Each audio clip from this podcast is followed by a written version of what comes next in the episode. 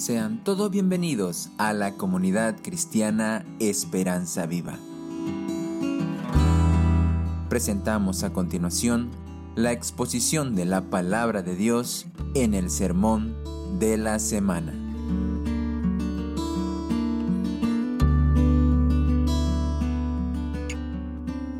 A veces he escuchado lo siguiente. Ah, yo soy salvo, soy cristiano, tengo una buena relación con Dios. Este, pero no veo que tenga que comprometerme con una iglesia, ¿no? Eh, Dios sabe mi corazón, no soy sincero, ¿no? Eh, inclusive he escuchado cosas bien curiosas, ¿no? Yo, adoro mejor en el campo, allá en el campo y adoro al Señor, ¿no? en lugar de ir a la iglesia. Y, y no veo la razón de comprometerme con ella.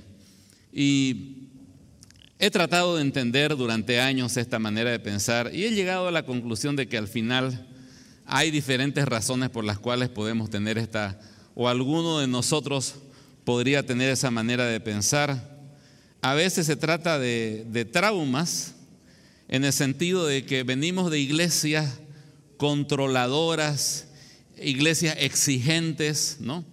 Eh, que nos han sometido a mucho trabajo y cuando llegamos a la comunidad, ay, como que queremos relajarnos un poco. O a veces venimos de iglesias donde hemos tenido conflictos con los líderes y esos conflictos nos hacen tener un poquito de, reserva. ¿no? Aquí en Santa Cruz nuestros abuelos tenían un dicho que decía, el que se quema con leche, ve a la vaca y qué cosa. ¿No lo saben? llora. el que se quema con leche ve a la vaca y llora. Y alude al hecho que cuando a veces tenemos malas experiencias y algo nos recuerda esa mala experiencia, pues nos pone mal, ¿no es cierto? Y puede ser eso, o podría ser que quizás por el, contexto católico que algunos podemos tener, yo no nací en un contexto católico, pero hablando con amigos ellos me ayudaban a entender de que en su manera de pensar había que ir a misa el domingo a la mañana y entre semana tratar de portarse bien, no hacer cosas malas, y todo estaba bien, ¿no? Y cuando llegamos a la iglesia de Cristo, eh, trasladamos ese concepto y decimos, bueno, voy el domingo a la mañana y durante la semana trataré de portarme bien y todo estará bien y no queremos dar un paso de comprometernos quizás un poco más. O puede ser también de que no conocemos y justamente por esa razón estamos dando estos temas. En todo caso, el tema de hoy se titula ¿Por qué es tan importante mi iglesia local? Tuve la tentación de ponerle ¿Por qué es tan importante mi comunidad cristiana Esperanza Viva?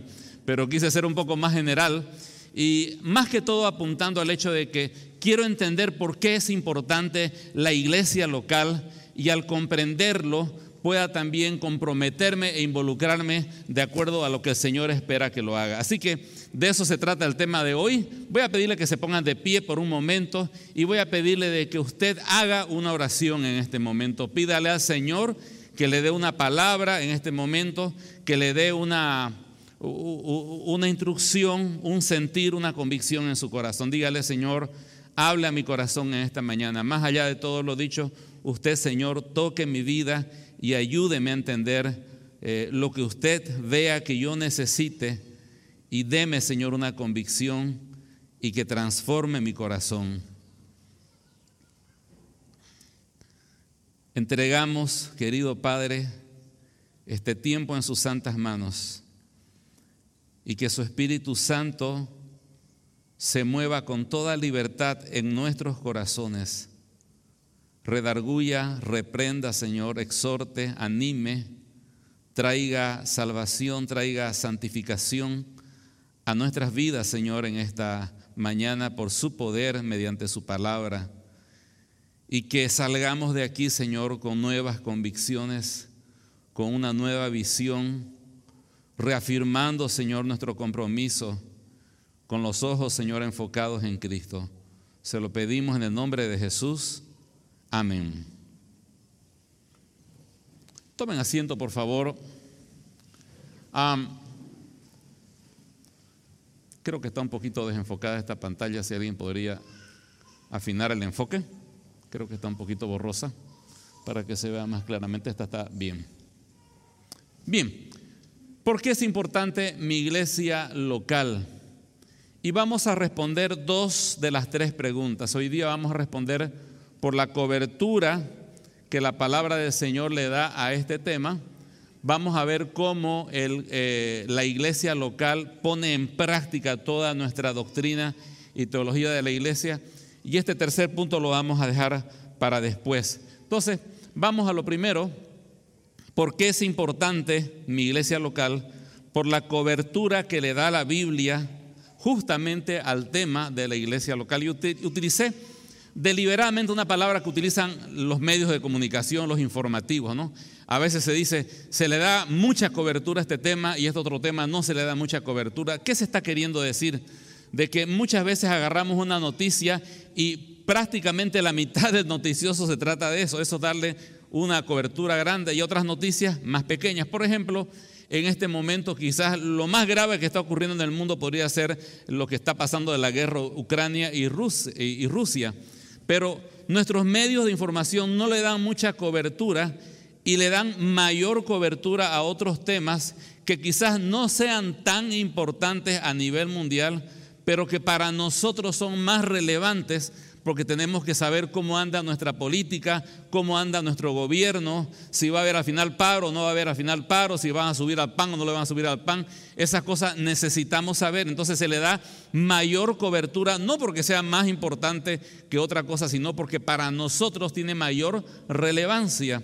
De la misma manera, la palabra del Señor, algunos temas les da mayor cobertura y otros temas le da menor cobertura. No significa que uno sea más importante que el otro, sino que a lo que le da mayor cobertura es como diciendo, a esto debes prestar más atención porque es más relevante para tu vida en este momento. Y justamente el tema de la iglesia local es algo que le da bastante relevancia a la palabra del Señor y lo vamos a ver. Pero vamos a aprovechar de hacer un repaso de algo que vimos rápidamente el anterior, hace dos domingos atrás, la definición de la iglesia universal y de la iglesia local. Hay 117 referencias eh, en el texto griego a la palabra iglesia, que en griego se pronuncia eclesía. Cuando usted se encuentra con una de esas referencias, un versículo, por ejemplo, tú eres Pedro y sobre esta roca edificaré mi iglesia, usted tiene que preguntarse a qué iglesia se está refiriendo, porque si no entiende a qué iglesia se está refiriendo, no va a poder tener una correcta interpretación. Y hay veces que se refiere, como en este caso de Mateo 16, 18, a la iglesia universal. En cambio, si vamos a 1 Corintios 1, 1 y 2, habla de la iglesia local de Corinto. Entonces, tenemos que tener en claro a dónde va, eh, según el contexto, el significado de la palabra iglesia. Y vamos primeramente a ver lo que es la iglesia universal. ¿Qué es la iglesia universal? Básicamente está constituida de todos los creyentes, todos, todos. ¿A, qué nos referimos con todos? ¿Los que están en Santa Cruz, en el mundo? No, todos. Los que ya se murieron, ya. Los que están vivos en este momento, sea que asistan a una iglesia o no asistan a una iglesia, pero si son nacidos de nuevo, son parte de esa familia. E inclusive aquellos que todavía no han creído, pero que en el futuro van a creer, ¿ya?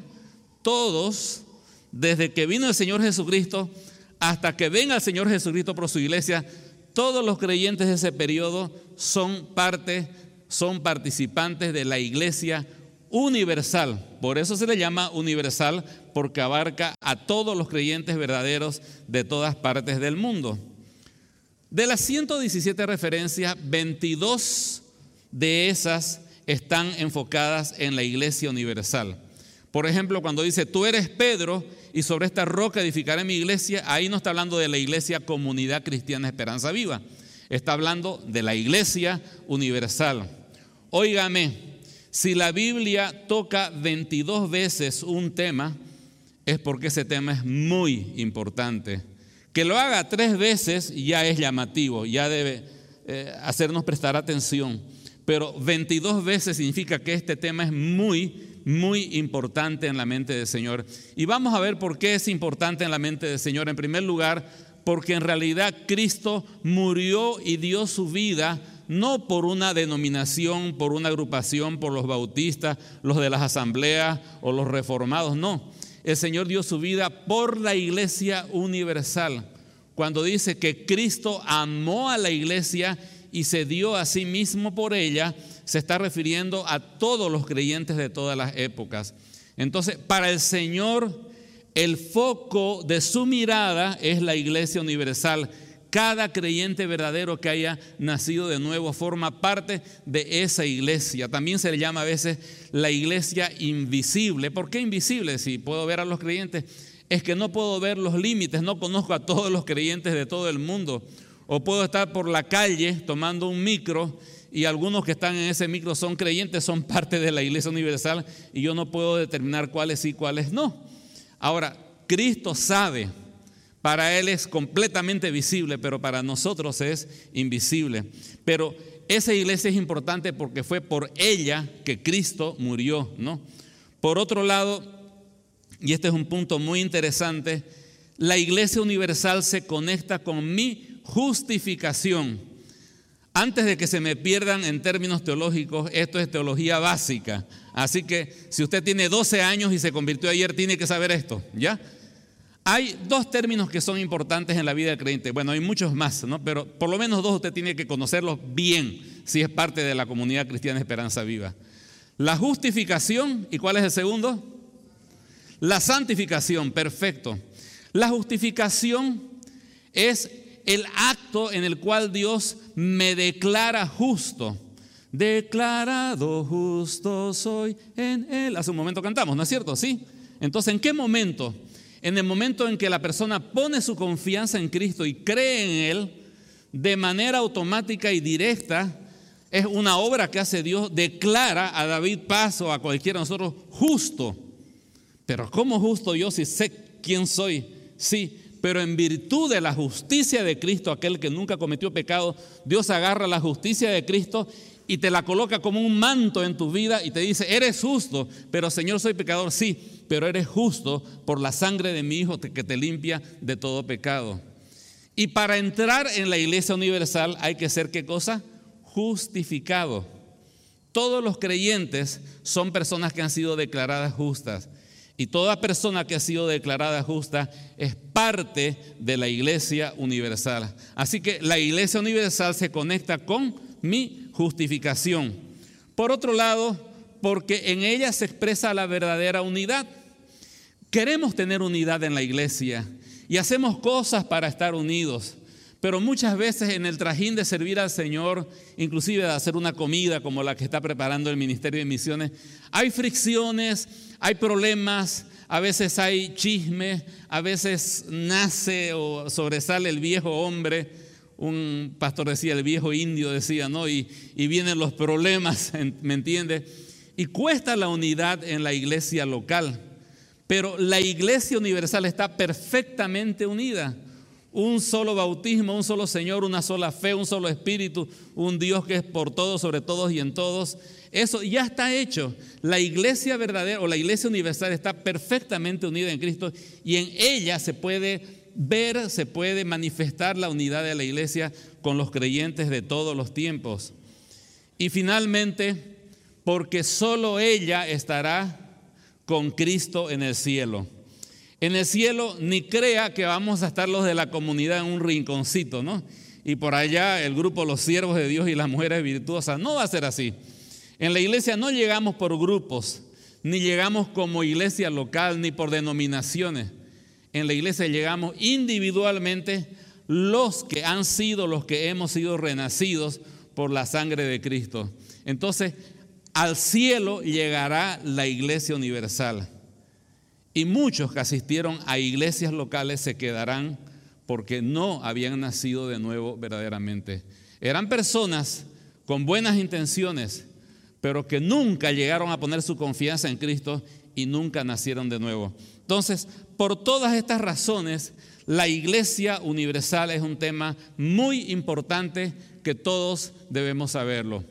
Para terminar, les hago una pregunta de examen.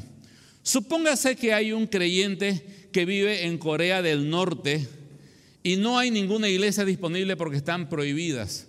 Pero de alguna manera él escuchó acerca de Jesús, creyó en él, nació de nuevo. Hago una pregunta, ¿ese creyente es parte de la iglesia universal?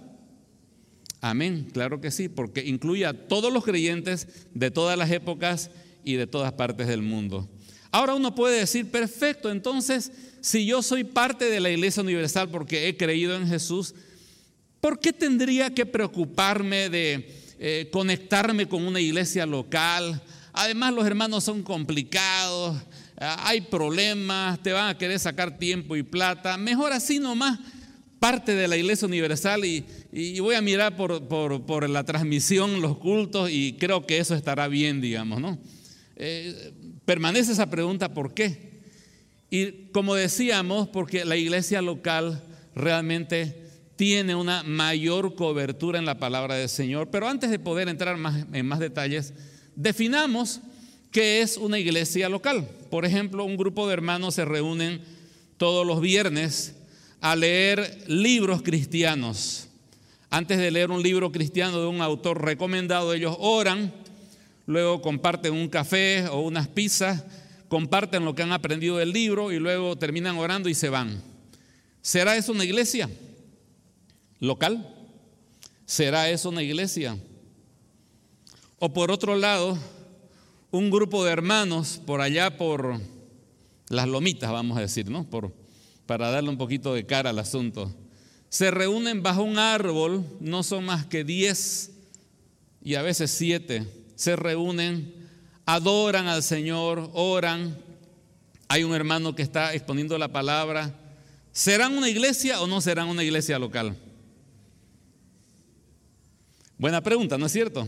Ahora, aquí hay una definición. Yo la voy a leer y por favor después usted dígasela a su vecino, ¿ya? Una iglesia local es un grupo de creyentes que se reúnen regularmente en el nombre de Cristo bajo el cuidado de un liderazgo bíblicamente calificado para adorar al Padre, estudiar y comunicar la palabra de Dios en el poder del Espíritu Santo, orar, tener comunión, observar las ordenanzas y salir a compartir el amor de Cristo al mundo perdido con la intención de cumplir la gran comisión y multiplicar a los hacedores de discípulos. Ahora, por favor, dígasela a su vecino la definición. Difícil, ¿no? Bueno, vamos a hacerlo más sencillo, vamos a hacerlo con dibujitos, ¿ya? Y mientras voy repitiendo otra vez la definición de una iglesia local, vaya mirando la pantalla para entender lo que estamos diciendo. Una iglesia local es un grupo de creyentes que se reúne regularmente en el nombre del Señor Jesús, ¿no? La primera cosa es que tienen que tener regularidad para reunirse y no se reúnen para leer un libro o no se reúnen simplemente para hacer obra social, sino se reúnen en el nombre del Señor Jesucristo, ¿no? Ahora, bajo el cuidado de un liderazgo bíblicamente calificado. Quiere decir que aunque sean siete hermanitos los que se reúnen o dos familias, pero hay uno de ellos que por lo menos ya tiene alguna experiencia y tiene algo de madurez para poder compartir la palabra del Señor y está consciente de que su deber es cuidar a ese pequeño rebaño para que crezca en los caminos del Señor. Luego, la otra cosa que ellos hacen es adorar. El propósito de la iglesia es la gloria de Dios no estoy hablando de la misión. La misión de la iglesia es ir y predicar el Evangelio. Esa es su misión. Las misiones comienzan y terminan, ¿no es cierto? Contratamos a un gerente de marketing y le decimos, le damos la misión de vender este producto al mercado. Una vez que cumple esa misión, se acabó, ¿no es cierto? Pero el propósito por el que se lo contrató es mucho más que esa misión. Incluye otras cosas más. ¿Me entienden la idea? Ahora, la misión de la iglesia es predicar el Evangelio, pero el Señor la rescató con un propósito, su gloria. Lea Efesios 1.12, 1.6, 1.14, para la gloria de su gracia. Para eso existe la iglesia. Por eso no estoy de acuerdo con que a veces, como hemos escuchado, cuando se canta, se alaba y luego llega la hora de la predicación y ahora viene lo más importante, dicen, ¿no es cierto? No es lo más importante, es muy importante pero la adoración es el propósito de la iglesia. De hecho, que adoración va más allá de cantar. Al haber leído la palabra, al haber cantado canciones, al haber orado, y el mismo acto de escuchar la palabra del Señor para obedecerla es un acto de adoración. Pero adorar, alabar al Señor, aprender la palabra del Señor, o sea, eh, este grupo de personas no se reúnen con una curiosidad teológica, sino se reúnen con un apetito espiritual para alimentar sus corazones y crecer en los caminos del Señor. Por otro lado, también observan, bueno, oran al Señor y quizás los domingos en la mañana es el momento en que menos oramos, pero hay grupos a lo largo de la semana por las mañanas, hay un grupo de damas los lunes por la tarde, hay un grupo presencial los miércoles por la mañana en este lugar donde nos reunimos a orar. La oración congregacional es parte importante en el quehacer de la iglesia. También observamos u obedecemos las ordenanzas. Son dos, bautismo y cena del Señor. Algunos le llaman sacramento, pero sacramento tiene significado de hacer santo.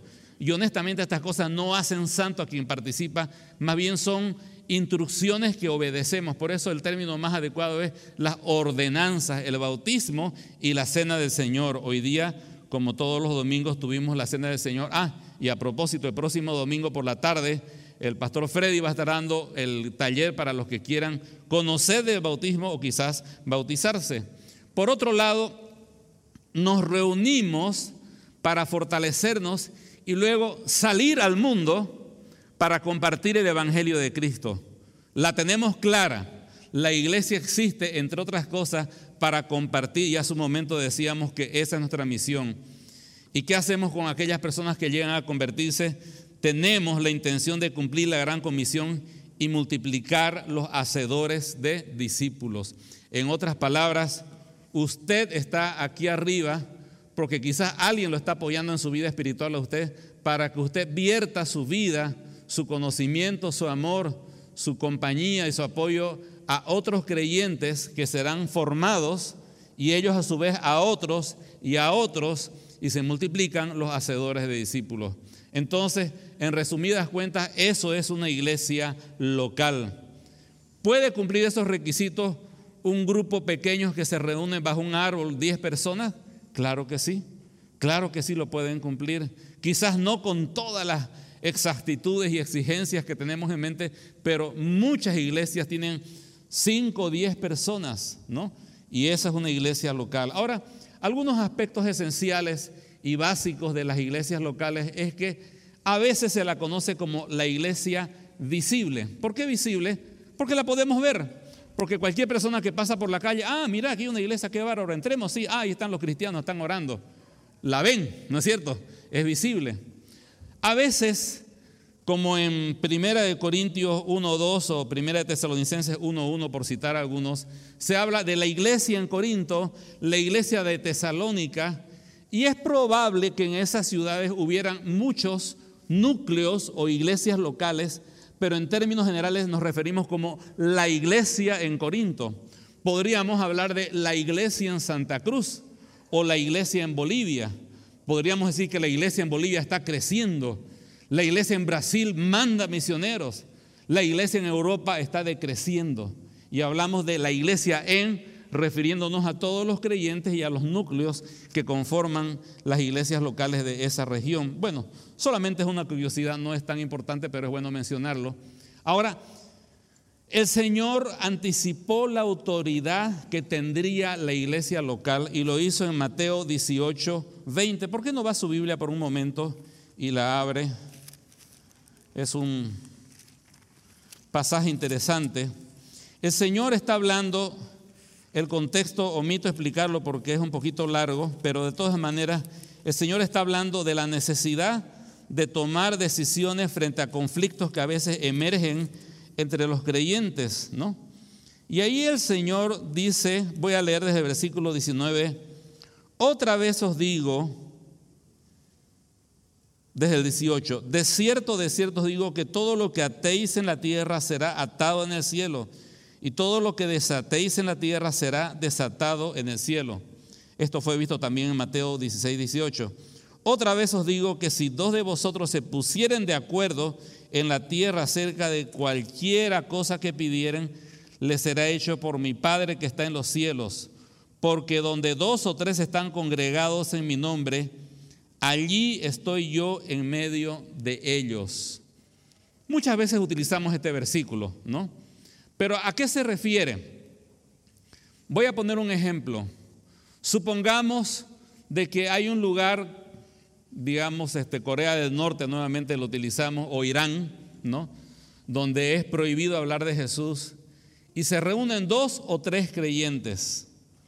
Ellos dicen, aquí no tenemos iglesia, aquí no podemos hacer iglesia como lo hacen en otros lugares, pero nosotros dos o nosotros tres nos reunimos en el nombre del Señor Jesús. ¿Qué significa eso? Que ya están como una iglesia real y tienen la autoridad y la facultad de una iglesia. En otras palabras, ya hacen quórum para hacer iglesia, porque están reunidos en el nombre del Señor Jesús, para tomar decisiones a nombre de la iglesia del Señor Jesús. Y ahí entra el contexto de lo que se ha dicho anteriormente, todo lo que atares en, en la tierra será atado en el cielo, etc. Entonces, el Señor habló de la autoridad que tendría la iglesia, la capacidad de reunirnos, ¿no? No reunirnos simplemente para una pequeña reunión de grupo, sino en el nombre del Señor como iglesia. A veces en, la, en las reuniones de oración por la mañana somos pocas personas, pero les digo, nos reunimos aquí en el nombre del Señor en representación de la comunidad cristiana Esperanza Viva para orar al Señor y pedirle cosas no a título personal, sino a nombre de toda nuestra iglesia y en favor de nuestra iglesia para la gloria del Señor. Pero luego vemos que la iglesia nació cuando cuando llegó el Espíritu Santo y nos vamos a Hechos capítulo 2, cuando llegó el Espíritu Santo y comenzó ese movimiento que no pararía hasta copar todo el mundo. Cito un versículo muy conocido, Hechos capítulo 2, versículo 41. Así que los que recibieron su palabra fueron bautizados y se añadieron aquel día como tres mil personas y perseveraban en la doctrina de los apóstoles, en la comunión unos con otros, en el partimiento del pan y en las oraciones. Tres mil personas creyeron en Jesús, hicieron evidente su fe a través de las aguas del bautismo. Claramente uno podía identificar quiénes eran los que habían creído y eran parte de la iglesia de Cristo porque habían tomado el paso del bautismo. Pero por otro lado, en su conducta, uno podría ver de que todo el tiempo estaban enfocados en la enseñanza de los apóstoles, orando unos por otros, teniendo comunión unos con otros, de tal manera que el quehacer de ese grupo uno sabía de que era diferente a los demás. Pronto comenzaron a abrirse otros núcleos, u otras iglesias locales. Vino la persecución y empezaron a escapar hacia el norte y a lo largo del camino hacia Siria fueron sembrando nuevas iglesias locales. Y luego llega un grupo grande de judíos a la metrópoli de Antioquía, que era como Santa Cruz. Y allí fundan una iglesia poderosa, que es la iglesia misionera en el libro de los Hechos. Y de allí salen dos personas, Pablo y Bernabé, y empiezan a fundar iglesias por todo el norte, por Siria, por Asia Menor, por Grecia, y llegan a Europa con el Evangelio. Los otros apóstoles hicieron lo propio y muy pronto el mundo de aquel entonces estaba lleno de grupos que se reunían. Eran las iglesias locales. Era fácil de identificar. Se bautizaban en el nombre del Señor Jesús trataban de perseverar en el conocimiento de la palabra de los apóstoles, oraban, predicaban el Evangelio. Así nació las iglesias locales en la palabra del Señor. La iglesia local está conectada con mi santificación. Si mi ingreso a la iglesia universal es a través de la fe en la cual soy declarado justo, no tengo nada que hacer allí, simplemente pongo mi fe en Cristo, Él hace todo. Pero mi santificación, ¿qué es mi santificación? Es ese enfoque diario en mi vida de crecer y ser transformado. ¿Acaso usted no lucha mañana lunes, escucha música que no conviene, chistes que son malos? Usted trata de ser firme, recuerda lo que aprendió, sintoniza una emisora cristiana, escucha una música cristiana, lee su Biblia, vienen las tentaciones, eh, ora para tomar una buena decisión, a veces la va bien, a veces no tanto, y poco a poco usted por la gracia es transformado para ser como Cristo, ¿no es cierto? ¿Sí o no? Eso es la santificación. ¿Hasta cuándo dura? Hasta que el Señor nos lleve. Ahora, la iglesia universal se conecta con mi justificación, pero la iglesia local es la herramienta que Dios ha dado al creyente y es el medio de la gracia que Dios ha dado al creyente para ayudarme a ser como Cristo, para ayudarme en mi santificación. Dicho de otra manera, no puedo llegar a ser como Cristo si no estoy conectado a una iglesia local. Porque Dios así lo ha determinado. La iglesia local es la herramienta que Dios utiliza para llevarme a la santificación, entre otras cosas que Él hace. Y finalmente, hablando de la cobertura bíblica, de las 122 referencias que hay acerca de, de la iglesia, note que 87 tienen que ver con la iglesia local. Casi tres de cada cuatro veces que usted encuentra la palabra iglesia leyendo la Biblia, usted casi podría asumir que se trata de la iglesia local. Ahora, ¿por qué le da tanta cobertura a la Biblia a la iglesia local? ¿Porque es más importante que la iglesia universal? No.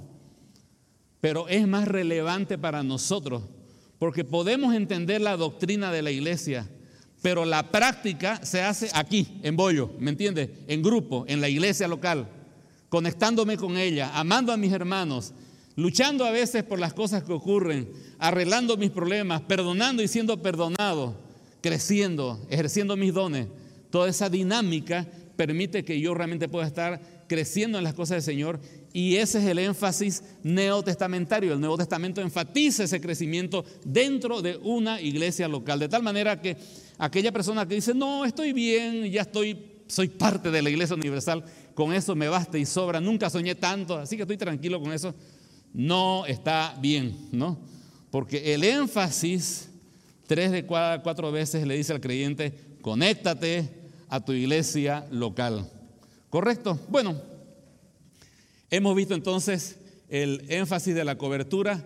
Ahora vamos a ver otros aspectos porque la iglesia local me ayuda a poner en práctica todo lo que sé. Se nos ha ido un poquito el tiempo, pero así que voy a ir un poquito más rápido en todo esto. Vamos a hacer, vamos a poner dos personajes. Antonio, el llanero solitario, ¿ya? Es un creyente que no quiere conectarse con la iglesia local. Él va a la iglesia a veces, más lo mira por el Facebook, tiene sus libros, sus páginas, sus charlas, sus grupos de debate, pero no se conecta con un núcleo. Versus, vamos a ponerle Bernabé, el hermano, el miembro comprometido con su iglesia local. Ahora, hay muchas cosas que podemos saber de la iglesia, pero si realmente no estamos conectados a una iglesia local, no la vamos a entender. Por ejemplo, veíamos que todas estas metáforas son una descripción de la iglesia. La iglesia es un cuerpo, la iglesia es una novia, es una, son pampas, no son ovejas de un redil, son ladrillos de un templo y son sacerdotes de un cuerpo sacerdotal. Todo eso es muy lindo saberlo, pero solamente tiene sentido cuando realmente empezamos a practicar nuestra membresía y nuestra comunión con una iglesia local. Por ejemplo, en este versículo que habla justamente de ese tema, dice, hay una frase que me gusta mucho, según la actividad propia de cada miembro, recibe su crecimiento para ir edificándose en amor. En sencillo, cada persona, cada creyente llega a crecer si está correctamente conectado con todo el cuerpo de Cristo. Ahora, uno puede decir teológicamente, uh, qué interesante eso, sí, claro, hay que estar conectado, pero ¿cómo lo voy a entender si no me conecto con mi iglesia local? Entonces, mientras que Antonio, el llanero solitario, se queda eh, elucubrando ideas teológicas, Bernabé, el miembro comprometido, lo entiende porque él es Ujier y llega y lo encuentra el templo limpio y aparte de eso ve a los de misiones que están preparando una comida para apoyar a la misionera que va a ser enviada al África. Y por otro lado ve a los de, los de transmisión que están trabajando y ve a los maestros de escuela dominical. Y él está en su lugar siendo ujier y dice, ah, lo entiendo. Somos un cuerpo. Mi función es dar la bienvenida. Cada uno cumple su función y entre todos somos un cuerpo que realmente bendice, glorifica al Señor y bendice a las personas que vienen al culto. ¿Quién lo entiende mejor? ¿Antonio, el llanero solitario, o Bernabé, el miembro comprometido? Por supuesto que Bernabé, ¿no es cierto? Por otro lado, la iglesia es una esposa. Vamos a cambiar de nombre. Ahora tenemos a Juana, la llanero solitaria, no, la llanera solitaria, ¿no? y María la miembro comprometida con su iglesia. Juana llega a este versículo que dice, ah, las casadas estén sujetas a sus propios maridos, mm, como al Señor. Este, como la iglesia está sujeta a Cristo, así también las casadas lo estén a sus maridos. Pero el problema es que, eh, no sé si dije Anita o María, no, bueno, ya me chipé. Juana, Juana, gracias. Juana, la llanera solitaria, dice, ¿cómo será eso de que la iglesia se sujeta a Cristo? Se sujeta, sujeta, no, no, no entiendo, ¿no? En cambio, María viene a la iglesia, ella es parte del ministerio de misiones, ¿no? Y colabora con Oanza. Y ella dice, bueno, aquí dice la Biblia que yo tengo que sujetarme a mi esposo como lo hace Cristo a la iglesia. A ver, ¿qué hace la iglesia? Y los hermanos están cantando y alabando al Señor. Bueno, yo no lo puedo alabar a mi marido porque eso sería idolatría, pero sí puedo reconocer las cosas buenas que hace, ¿no es cierto? Entonces, querido, gracias por trabajar por la familia, realmente te mereces tu plato favorito, ¿no? Por otro lado, ve que la iglesia se ocupa de hacer todas las cosas que Cristo nos ha encomendado. Ah, entonces el Señor quiere que yo como esposa me ocupe de todas las cosas que mi marido está haciendo. Entonces ese rato su esposo le dice, querida, ¿podrías ocuparte de dar este recado? Claro, mi amor, descuida, yo me ocupo de eso, yo te represento. Porque entiende cómo funciona la iglesia, ¿no es cierto?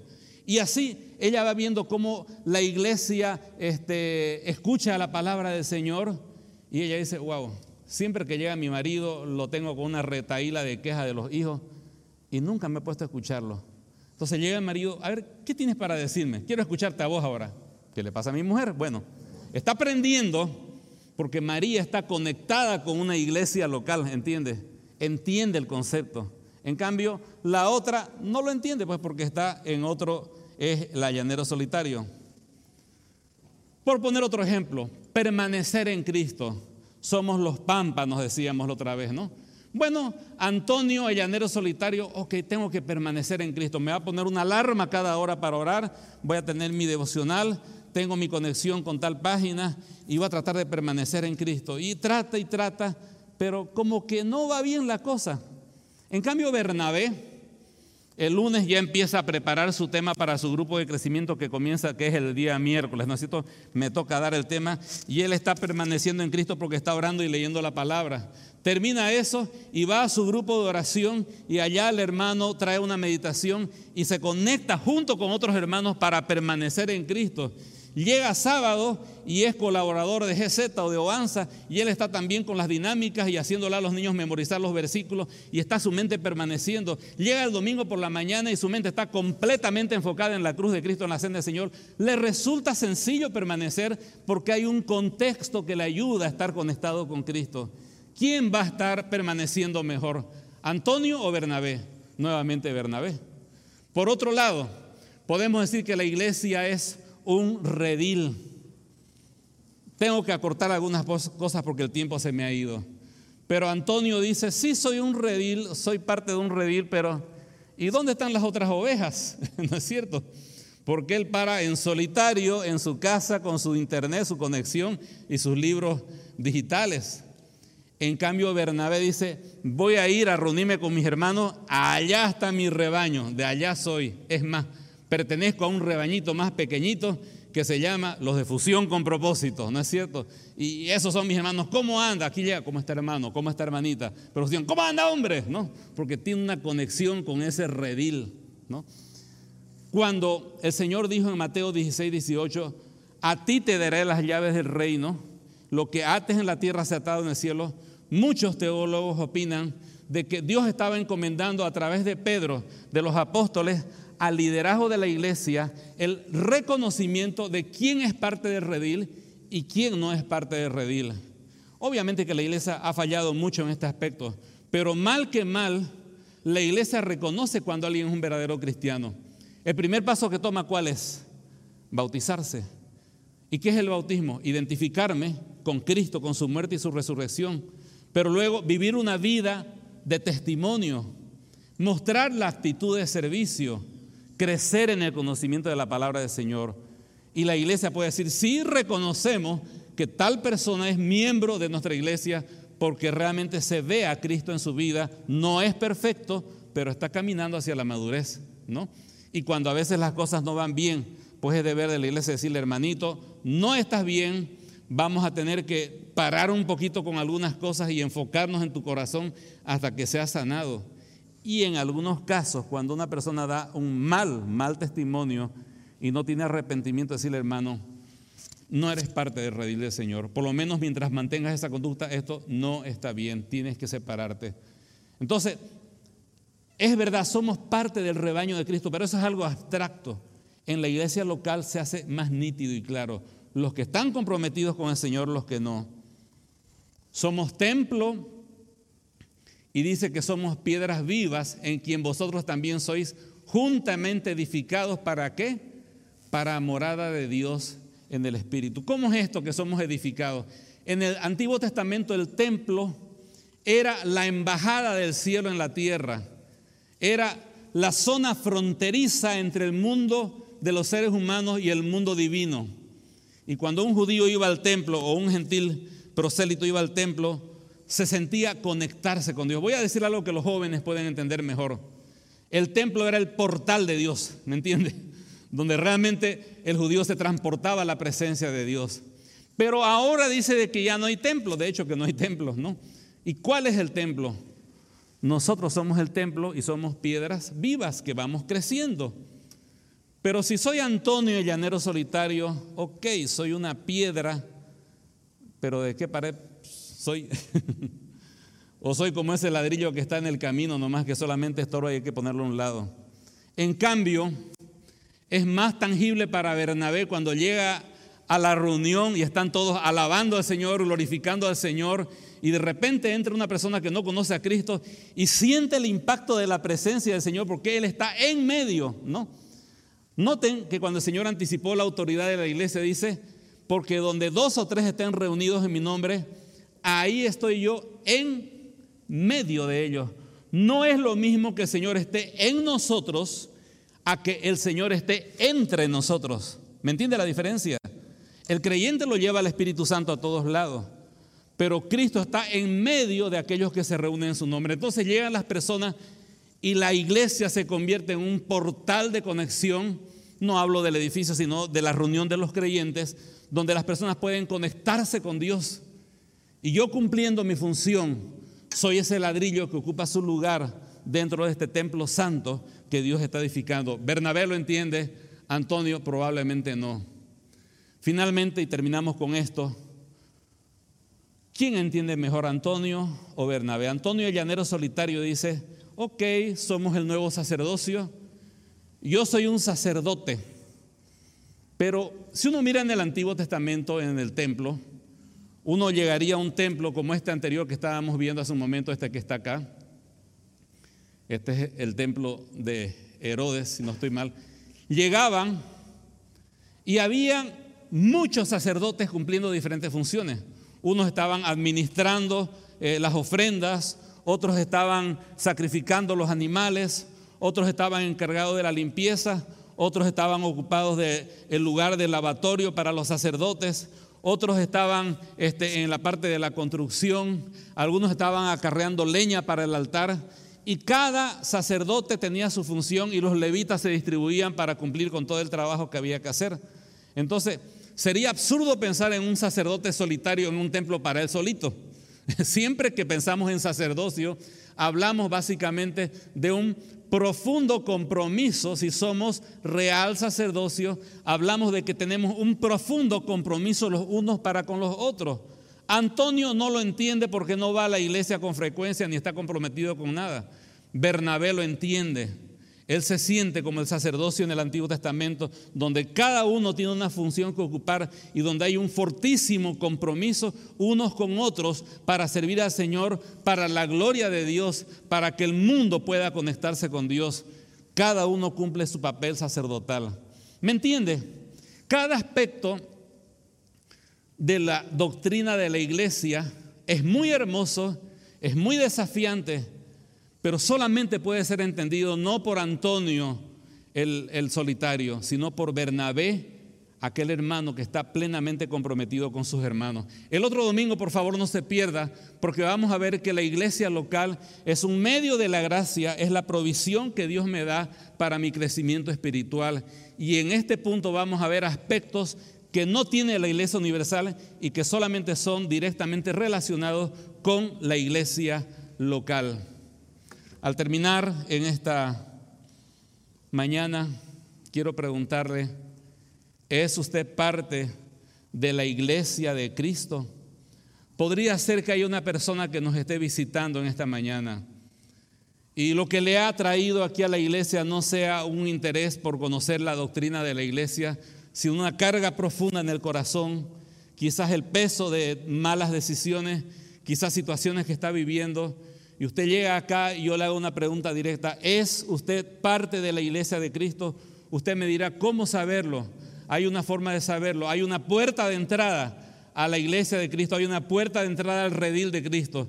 El Señor dijo, yo soy la puerta, el que por mí entrare será salvo. Y él dijo, yo soy el buen pastor, el buen pastor, su vida da por las ovejas. Y querido amigo que nos está visitando, a usted le digo, hace dos mil años atrás vino el gran pastor y subió a una cruz derramó su sangre por nuestros pecados, murió para que nosotros pudiésemos ser libres de la condenación del infierno. Y su sangre tiene el poder para limpiarnos completamente de todo pecado. Y lo que Dios espera de usted, querido amigo, es que usted mire a Cristo, ponga su confianza en Él y le pida que Él cambie su corazón, que Él limpie todos sus pecados y que usted ponga su confianza en Él para que Él le transforme y la haga parte del rebaño de Cristo. Y eso es lo que usted debe hacer ¿Por qué no inclinamos nuestra cabeza allí donde estamos?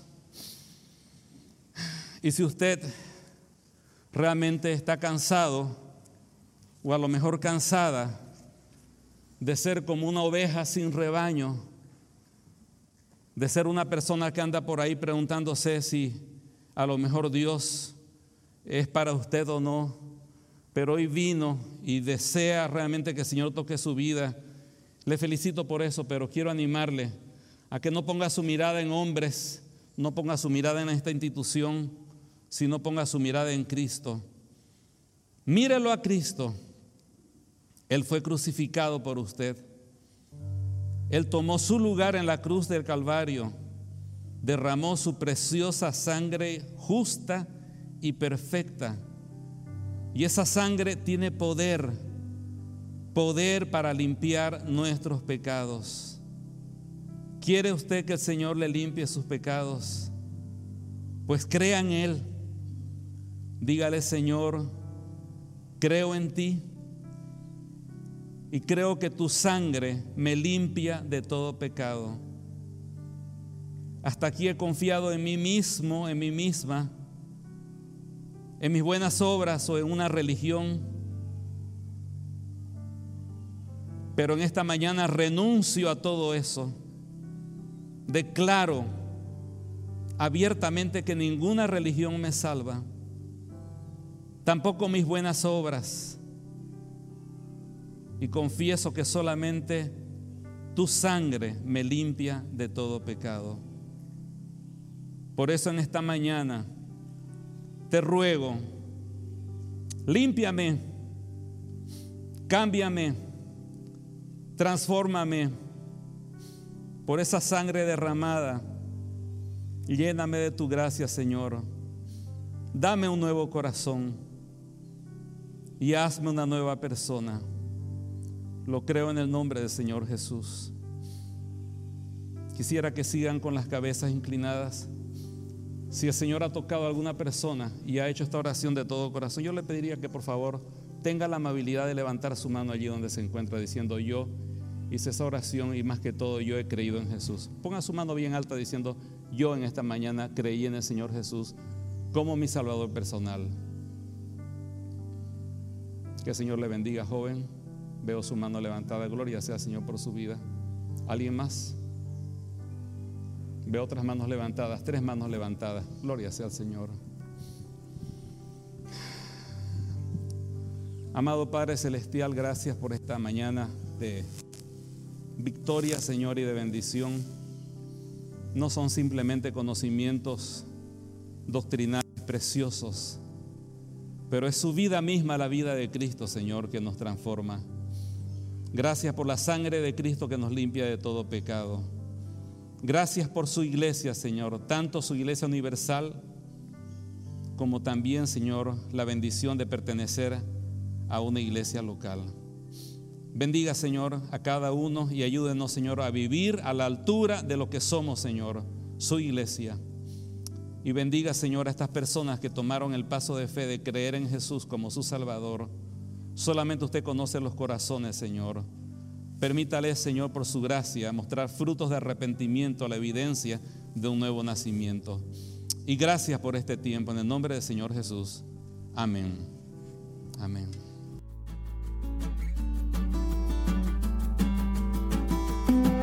Si usted desea más información o comunicarse con nosotros, Puede visitar nuestras redes sociales en Facebook, Instagram o YouTube con el nombre Comunidad Cristiana Esperanza Viva. Desde Santa Cruz, Bolivia. Gracias por escucharnos. Hasta la próxima.